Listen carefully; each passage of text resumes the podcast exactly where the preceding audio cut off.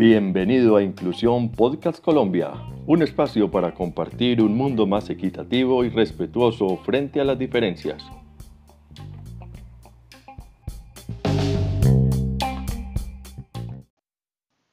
Hola amigos, bienvenidos de nuevo a este podcast.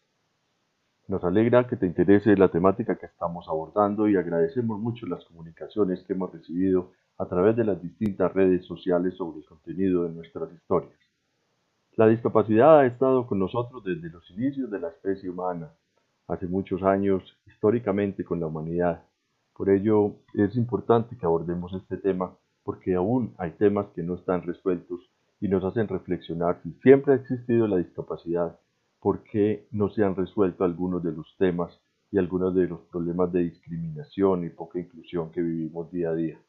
Es por ello que vamos a tratar un tema muy importante el día de hoy y es la perspectiva con enfoque de derechos de la Convención sobre los Derechos de las Personas con Discapacidad de las Naciones Unidas, firmada en el año 2006.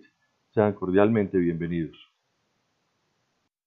La Convención sobre los Derechos de las Personas con Discapacidad de las Naciones Unidas se concibió como un instrumento de derechos humanos orientada a un grupo poblacional específico, con altos niveles de exclusión social, quienes las personas con discapacidad.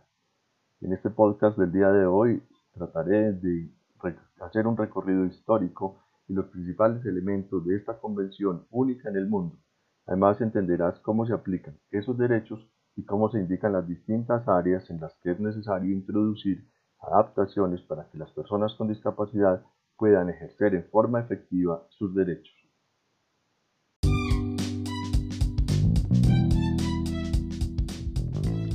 Estás escuchando Inclusión Podcast Colombia, un encuentro especial para compartir temas relacionados con la discapacidad.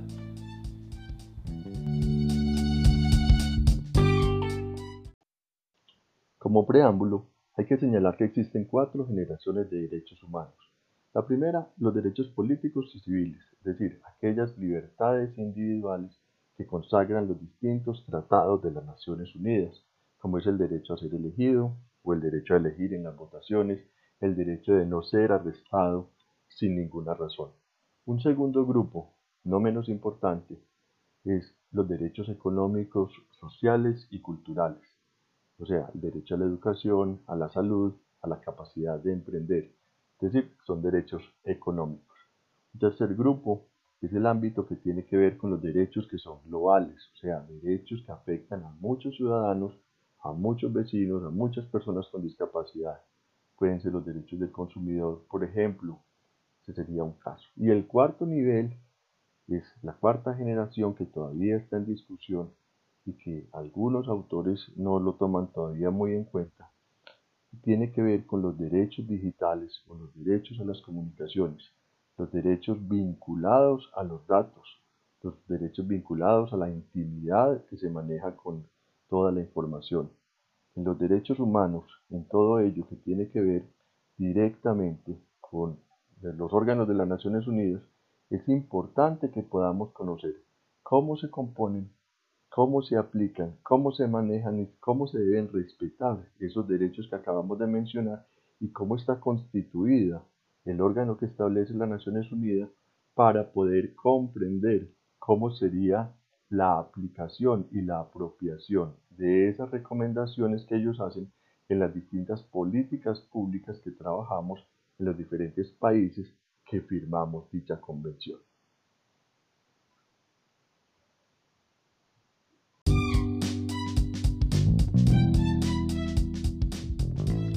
Estás escuchando Inclusión Podcast Colombia un encuentro especial para compartir temas relacionados con la discapacidad.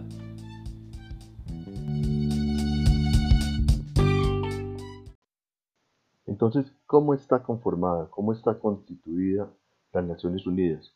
Partamos que hay una Asamblea General en la que participan todos los representantes de los estados y parte de las Naciones Unidas y las coordina un secretario general, quien es el que preside y orienta todas las definiciones estratégicas que toma la Asamblea. Hay un segundo lugar, un Consejo de Seguridad, que existe en los países más avanzados y que finalmente fueron los que en la Segunda Guerra Mundial son los que partieron del Consejo de Seguridad y tienen también estados que son parte de periodos y son elegidos.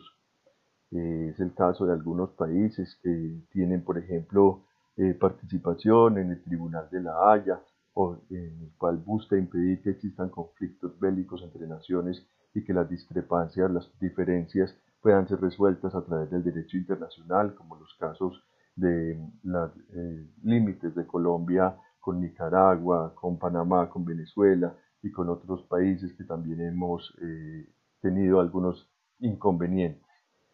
Entonces, esto es muy importante señalarlo porque busca hacerse cargo del primer objetivo de las Naciones Unidas, que es consagrar la paz.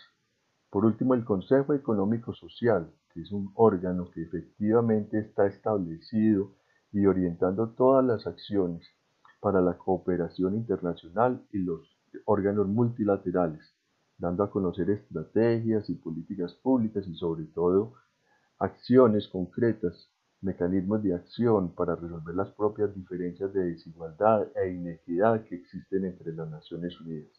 Pero en sí, ¿cuál es el propósito de las Naciones Unidas? Después de la Segunda Guerra Mundial, esto es importante como retomarlo, después de la Segunda Guerra Mundial nace con el principal objeto de impedir que nunca más las naciones vuelvan a estar en una guerra y que por eso nace este espacio que tiene dos sedes, una en Nueva York y otra en Ginebra en la cual todas las naciones son bienvenidas y se van discutiendo y se van trabajando temas con, con distintos principios, ya lo señalaremos más adelante, y con otro propósito, que es el de fomentar el principio de la libre determinación de los pueblos y la igualdad de derechos. ¿Qué quiere decir esto? Sí quiere decir que cada pueblo debe tener la posibilidad de definir cómo se organiza políticamente, socialmente y cómo se establecen reglas de juego sin injerencia de ninguna nación externa. Es decir, cada país es soberano, cada país es el que tiene que definir cómo se organiza y ese es el principio que defiende y consagra las Naciones Unidas en cuanto tiene que ver directamente con la cooperación internacional.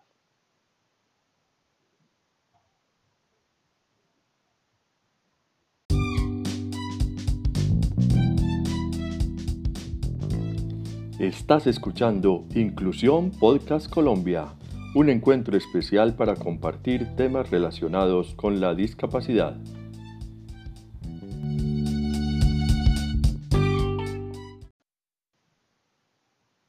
Bueno amigos, pero ya han visto lo importante que es la Convención del año 2006 sobre los derechos de las personas con discapacidad de las Naciones Unidas.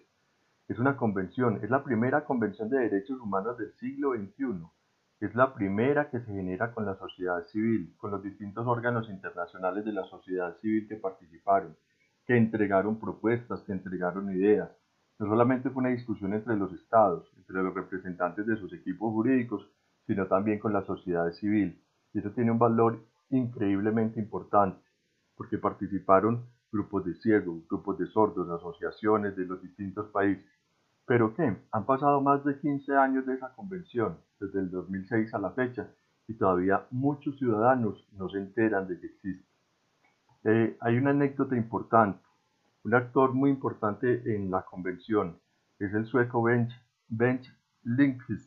Fue una persona ciega, un ministro, un relator de las Naciones Unidas, una persona de un alto nivel que establece una cita que es inolvidable, que se las quiero compartir el día de hoy. Dice, las convenciones existentes fueron elaboradas sin considerar las necesidades de las personas con discapacidad.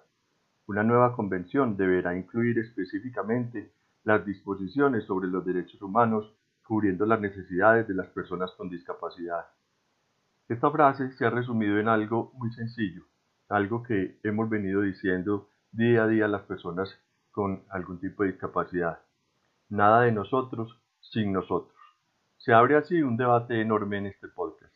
Bienvenidas todas aquellas manifestaciones, y comunicaciones que nos quieran enviar a través de las redes sociales y esperen nuestro próximo capítulo que les traeremos otro tema de gran interés. Muchas gracias.